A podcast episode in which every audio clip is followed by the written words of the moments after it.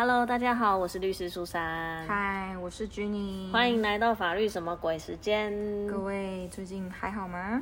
今天同样的，我们想要来跟大家分享一则儿童故事、童话故事。你又念了什么给你儿子听？哦，同样的就是一系列的书，就是因为那个书其实我会买它，是因为它有互动性的，它会有那种纸张可以掀起来啊、翻过去啊什么，就是不是一般的翻书这种翻过去，它就是会设计很多啦哈。反正那一系列我又买了另外一本叫做《木偶奇遇记》，对，不知道大家有没有听过《木偶奇遇记》？有诶、是一个我觉得蛮题材蛮成人的 的故事。就是大家我觉得普遍会知道，就是说谎鼻子会变长啦，对，就是好像就是从这个故事里面来的嘛。是因为皮诺丘本人是个学龄儿童吗？哦，就是大家如果不知道的话，就是他好像就是在讲说一个老爷爷，他就做了一个小木偶，然后呢，他那个木偶不知道为什么就变被一个精灵，然后就赋予了生命，然后他就变成这个老爷爷家的算儿子还是孙子之类的吧。对，然后呢，他就是很容易受外界诱惑，然后他就不去上课，就逃家，然后逃家出去 happy，，然后黑皮以后不知道为什么就有一天被金鱼吃掉了。遇到危险，遇到 危险。对，然后就被金鱼吃掉了。然后金鱼吃掉的时候，他就在金鱼的肚子里发现了他那个老爷爷。老爷爷为什么会在金鱼肚子里呢？嗯，好。然后呢，后来他们就在肚子里面，金鱼的肚子里面相拥而泣。然后突然一瞬间，金鱼就喷水了，就怕把他们两个喷出去。嗯，好欢喜的结局。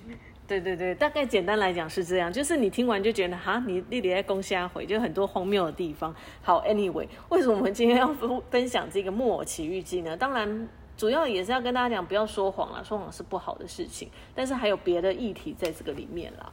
就是希望教导青少年正直、诚实，还有勇敢这样子。你是说他从金鱼里面逃脱吗？对，因为他那个《木偶奇遇记》里面也有青少那个青少年，就是跟着坏朋友，就是做了一些坏事啊，然后还说谎这样子。对，这些都是不好的行为哦，吼，要跟大家讲，不可以这样子哦。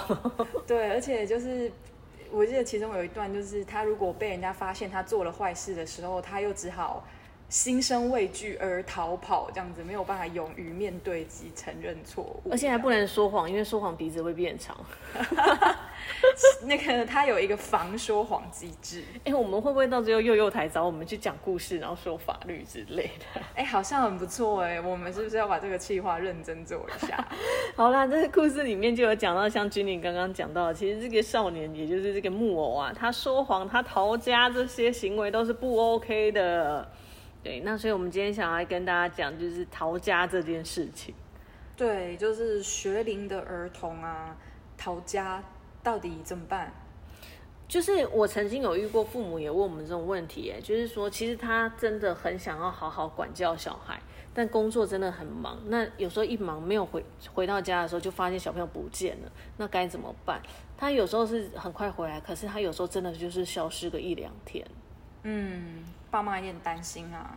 对，那以前来讲，我记得我那个年代，我那个年代学校有教官的时候，就是可以听到说，哎，教官要跟警察去什么网咖或者什么的找学生。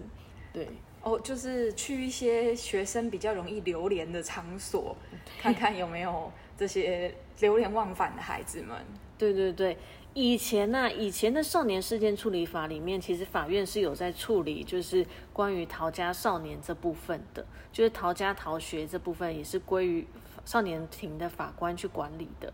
那但是后来在好像大法官解释不知道哪一号之后呢，那我们其实有很多的关于少年、少年少女啊，我们其实只要未成年，我们统称少年了哈。少年的案件以后，就希望说可以回归到学校跟社政机关啦。对，然后他们在跟警察机关做配合。对，所以如果说今天真的无力，内心就是很不知道该怎么做的爸爸妈妈，发现小朋友好像好像有交了坏朋友，好像有偏差行为哦，常常不在家这些的时候，其实啊，可以赶快先去跟呃警方或者是学校这边来做一个通报的动作。对，而且有时候。蛮多小朋友离家，就是因为家里有一些些原因，使他们不太想回家了。嗯，那如果像现在又是暑假，那又没有去学校的时候，那小孩的行踪就很难被掌握，所以就要回归到警察的资源，跟学校还有社政机关的资源一起做配合。嗯，没有错。而且因为其实，在那个解释之后，就是希望说，把少年的案件尽量让他回归到社政单位跟学校这部分，来提供他们好一点的一些像是辅导性的一些帮助。所以，其实，在学校这边呢，基本上我刚刚也有说，如果发生类似的事情的时候，是可以跟学校做通报。那学校这边也会视这个学生的一个状况，然后给他适当的一些辅导的一些行为或是一些活动啊、动作这样子。对，就是使用不一样的方式来针对少年这个特殊的呃对象啦。嗯，因为这些离家或者是逃家的少年，他们往往也还没有什么犯罪行为啊，也没有什么呃危险性，可是他们就是因为失去了跟家庭或者是监护人或者是学校之间的联系，反而造成很多嗯。容易发生犯罪，更容易发生危险的风险啦。